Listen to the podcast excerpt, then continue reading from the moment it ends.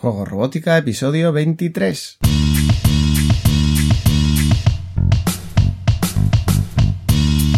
Bienvenidos a Juego Robótica, el podcast en el que hablamos de robótica educativa, iniciación en la programación, aplicaciones para docentes, entornos de programación para niños y en general todo lo que tiene que ver con despertar la curiosidad de los más jóvenes por la programación y la tecnología, para que se conviertan en creadores y no en meros consumidores. Como ya sabes, este podcast es un reflejo sonoro de los contenidos y cursos que puedes encontrar en juegorobótica.es. Y recuerda que si quieres aprender a programar a través de la robótica o quieres formarte para enseñar a programar, puedes darle un vistazo a la plataforma de cursos en juegorobótica.es barra cursos y acceder a la formación online más completa con robótica educativa por 10 euros al mes, aprendiendo desde la base y a tu ritmo. Hay cosas obvias de sentido común que no sabemos muy bien por qué, pero a veces nos pasan desapercibidas y seguimos caminos que sin ser equivocados no son los más idóneos.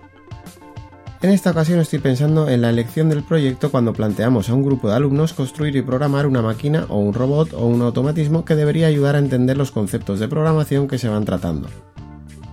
Lo ideal es poder plantear proyectos, ya sean pequeños o grandes, que puedan servir para poner en práctica las ideas de programación y robótica que nos planteemos en ese periodo formativo, pero que a la vez despierten el interés de los alumnos.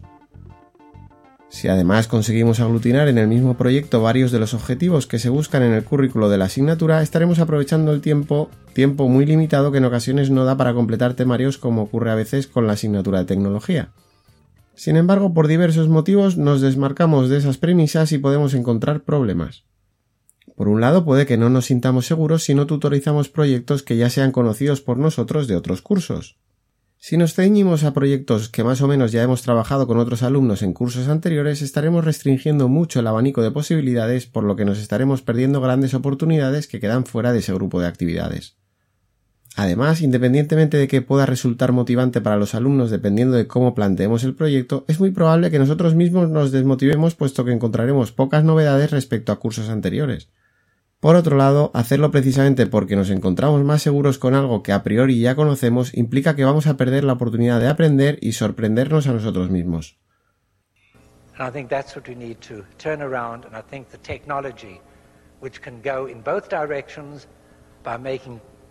Instructionism more dominant or by opening the doors to constructionism, to making everybody a learner, teachers and children together, and that's the vision that I get from thinking 10 years ahead or 20 years ahead of what's got to happen. Recuerda la teoría de Paper que ve al profesor y a los alumnos como un todo que aprende en conjunto. No hay una figura que enseña y otra que aprende. Ambas partes deben aprender mediante la construcción y la experimentación. El desconocimiento y la incertidumbre de saber si podremos dar soluciones a un proyecto concreto no debe ser un problema sino una ventaja. Acompañaremos incluso mejor a los alumnos en su propio aprendizaje si no somos dominadores de los conocimientos necesarios para resolver cada problema que se les plantee en el proyecto. La mejor enseñanza que se le puede dar a alumnos que se estén enfrentando a la creación de proyectos de tecnología, programación y robótica es la de saber buscar soluciones por sí mismos, mostrándoles las fuentes adecuadas de donde obtener esas soluciones y enseñarles a saber plantear diversas opciones en equipo de manera que decidan en conjunto los caminos a seguir. La metodología de trabajo en el diseño, planteamiento teórico y puesta en marcha con equipos es realmente lo que nos debe preocupar transmitir con claridad, y no tanto las soluciones directas técnicas a problemas concretos que sepamos por nuestra experiencia o estudios específicos. No quiero decir que haya que dejar a los alumnos completamente desalmados cuando realmente tenemos una solución técnica que les puede ayudar, pero hay que intentar que no se acomoden, y lo pongo entrecomillado, y que sean capaces de encontrar soluciones por sí mismos y en equipo siempre que se pueda. Cada grupo puede ser diferente y ahí estamos nosotros para mostrar el camino a quienes les cueste encontrarlo y no ayudar tanto a quienes vayan pudiendo hacer por sí mismos. Entendiendo esta filosofía no es difícil ver que lo que más determina el éxito del trabajo por proyectos en tecnología y robótica es que los proyectos resuelvan un problema planteado por los propios alumnos. Si son ellos quienes plantean el proyecto en sí y está alineado con sus propios intereses, les costará menos buscar información y encontrar soluciones incluso fuera del horario escolar. Puede que un grupo esté interesado en el tenis y quiera hacer un aparato que registre la velocidad que alcanza una pelota.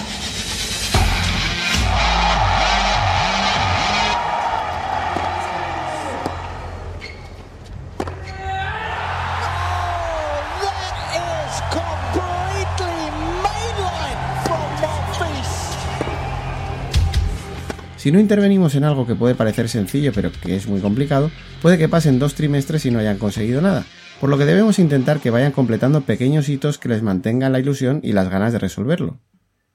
Demos espacio para que empiecen sus pruebas y aconsejemos que primero consigan medir velocidades muy bajas. Es muy probable que empiecen a entender la relación espacio-tiempo mucho mejor que en matemáticas o en física sin ninguna ayuda por nuestra parte. Conforme vayan subiendo la velocidad de lanzamiento y vean que a partir de ciertas velocidades no van a poder medir la velocidad con el material que tienen a su alcance, vamos a invitarles a cambiar un poco antes de que llegue la frustración total. ¿No os apetece crear un sistema que recoja las pelotas que utilizáis en las pruebas en vez de hacerlo a mano? A partir de un punto es muy probable que avancen más solucionando el problema de recoger las pelotas que midiendo velocidad, y siempre que consigan avances en algo van a seguir motivados y vamos a seguir aprovechando la circunstancia de que sean ellos mismos quienes se informen, debatan y aprendan. Es solo un ejemplo, pero la idea es que no seamos nosotros quienes planteamos directamente los proyectos, sino ellos. Puede que para un grupo hacer un dispensador automático de comida para una mascota sea muy motivante y para otros sea un calvario. Dejemos varias sesiones simplemente para hacer tormenta de ideas y debate y que los proyectos o incluso los grupos se creen de manera natural. El tiempo que empleemos en esas sesiones previas nos vendrá devuelto por un mejor ambiente y ritmo de avance en las semanas posteriores. Hace un par de meses realicé una visita guiada por una fábrica a un grupo de estudiantes de un módulo superior de formación profesional, concretamente de automatización y robótica industrial. Los chavales aprovecharon la visita, saciando su curiosidad, preguntando y viendo por primera vez la aplicación de cosas que estudian a escala industrial. Evidentemente, los sistemas más modernos, como son los relacionados con visión artificial, son los que más les llaman la atención, igual que los robots colaborativos y, como no, los brazos robóticos o los veloces robots Scara. Pero cuando llegamos a una depuradora hice la pregunta que nunca falla. ¿Habéis hecho algún problema o examen en el que salga una depuradora con sus depósitos y control de niveles? No falla. En 25 años los ejercicios de automatización siguen siendo los mismos y seguramente se utilizaron desde hace más tiempo aunque fuese anterior a cuando yo estudié. ¿Cómo es posible que en algunos institutos se siga empleando un diagrama ochentero con varios depósitos y sensores de niveles y algunas electroválvulas para plantear problemas de automatización? ¿En serio?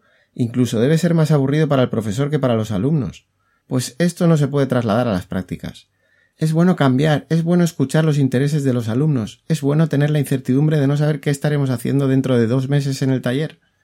Algo así debía pensar José Antonio Vacas al plantear su iniciativa No más semáforos que viene a reivindicar proyectos alternativos al clásico semáforo controlado con Arduino. Se suele, ¿verdad? Suele pasar que tenemos que hacer siempre semáforos para, para empezar. Entonces, eh, me propusieron ese nombre y me gustó mucho, lo de hacer cosas distintas, que no hagamos siempre los, mismos proyectos, que le demos un poquito de, creatividad. Y la, clave, yo creo, del problema de por qué siempre eh, en los coles y en las clases y todo eso, siempre hacemos semáforos, es porque el que elige el proyecto está siempre a este lado. Si el que eligiera el proyecto estuviera ahí, garantizado que nunca hacíamos semáforos, seguro. José Antonio anima, en la charla que ofreció en Malacabot en 2017 y que te dejo enlazada, a plantear diferentes proyectos y no encerrarse en los mismos proyectos de siempre, como es el caso de los semáforos con LEDs en Arduino. De la misma manera que te he comentado, recomienda que sean los alumnos quienes planteen los proyectos de manera que se generen directamente alternativas a los proyectos clásicos. Plantea potenciar los proyectos que tengan comunicación con los móviles para dar un extra de motivación a los chavales y por otro lado hacer del reciclaje una fuente de suministro de componentes extra. Si no se nos ocurren ideas, José Antonio nos recomienda asistir a encuentros de robótica donde encontrar inspiración en proyectos de otras personas y bucear en la web en busca de diseños de robots liberados que podemos utilizar o rediseñar. Por último, anima a perder el miedo y subir el nivel, no quedarse en algo tan poco arriesgado y básico como es el control de semáforos. No dejes de escuchar la charla de José Antonio Vacas porque puede resultar muy inspiradora. Es verdad que cuando algún profesor va con sus alumnos a un encuentro de robótica con una maqueta de, con semáforos suele ser la última vez que plantea un proyecto así, porque mirando alrededor ve claramente el interés por lo original con otros proyectos súper interesantes que normalmente parten directamente de los propios alumnos. Acompaña a tus alumnos en su aprendizaje, pero dales libertad al menos para plantear inicialmente los proyectos y notarás el cambio en la dinámica general de la clase y seguro que sirve para que tú también aprendas más de lo que pensabas con tu propia asignatura. Pues esto ha sido todo por hoy. Recuerda que en la plataforma y en los retos de juego robótica también intento darte algunas ideas para plantear proyectos diferentes o al menos disponer de variedad aunque sea en pequeñas píldoras. Nos escuchamos en un próximo episodio con otros consejos sobre el planteamiento de proyectos o analizando un entorno de programación, repasando algún kit de robótica educativa o cualquier otra herramienta que nos ayude para el aprendizaje de la programación y la robótica. Hasta entonces, que tengas una feliz semana, nos vemos en 7 días, adiós.